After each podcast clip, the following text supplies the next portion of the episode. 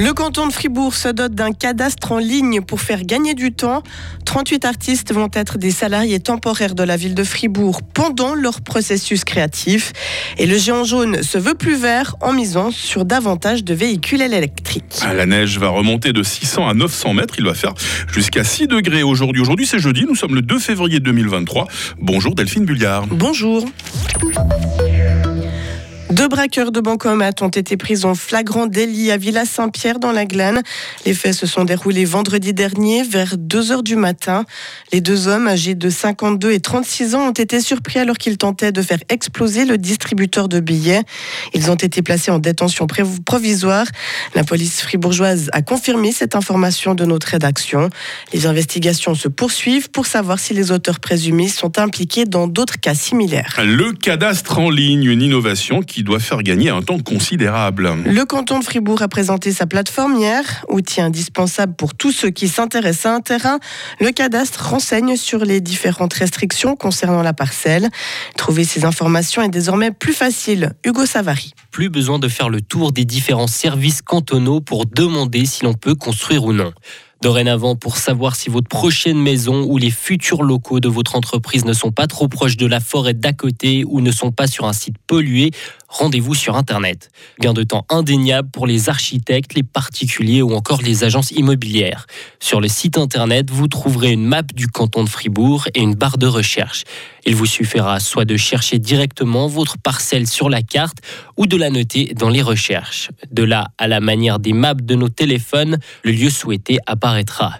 Dans les résultats, vous pourrez également trouver tous les renseignements qui concernent le terrain, le bruit, la proximité avec les routes ou encore des dispositions juridiques concernant la zone. Enfin, vous pourrez également imprimer toutes ces informations en format PDF. La mise en place de ce service a coûté un peu plus d'un million et demi de francs. Faire des artistes des salariés à part entière. C'est le souhait de la ville de Fribourg qui va les rémunérer pendant une dizaine de jours. Une trentaine d'artistes ont été sélectionnés parmi une centaine de candidatures. Le budget de cette opération s'élève à 120 000 francs. Natacha Ross est la chef du service de la culture de la ville de Fribourg. Ça propose un soutien comme dans le reste de l'économie, recherche et développement, c'est-à-dire un soutien de la ville de Fribourg à une étape de travail de l'artiste euh, tout au long de son année et de sa carrière. Ce qui est beaucoup trop peu le cas aujourd'hui, effectivement, souvent l'artiste est payé lorsqu'il présente son œuvre.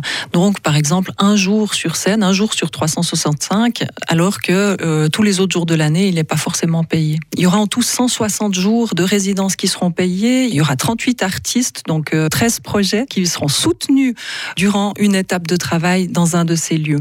Ce projet se fait en collaboration avec quatre institutions culturelles de la ville de Fribourg, à savoir Frisson, Le Nouveau Monde, le Bilboquet et Bruit Rose. Les facteurs distribueront leurs lettres et colis en véhicules électriques. D'ici à 2030, la Poste prévoit d'avoir l'ensemble de sa flotte fonctionnant aux énergies renouvelables, comme c'est déjà le cas à Zurich et Berne. Genève et Bâle suivront l'an prochain. Le géant jaune veut se donner bonne conscience en mettant en avant la durabilité, mais est-ce si écologique de transporter toujours plus de colis La réponse du responsable des services logistiques, Johannes Kramer.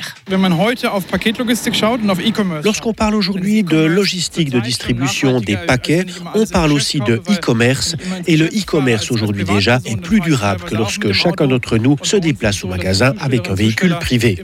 À la poste, chaque véhicule de distribution emmène entre 300 et 400 400 colis par tournée pour 35 à 40 km parcourus. La distance par colis est alors bien moindre que lorsqu'une seule personne va au magasin. Mais nous devons reconnaître que la Poste émet encore beaucoup de CO2, environ 1% du total de la Suisse.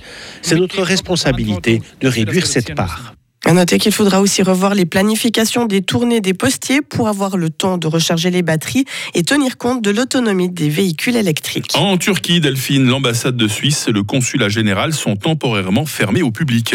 Le département fédéral des affaires étrangères invoque une menace terroriste pour expliquer ces fermetures. Il est en contact avec les autorités turques et les pays partenaires pour évaluer la situation. La Suisse n'est pas le seul pays à prendre de telles mesures. L'Allemagne, le Royaume-Uni, la Suède en ont déjà fait de même. Et plusieurs pays européens ainsi que les États-Unis ont mis en garde leurs ressortissants la semaine dernière contre un risque accru d'attentats en Turquie. La tension est montée encore d'un cran dans la bande de Gaza.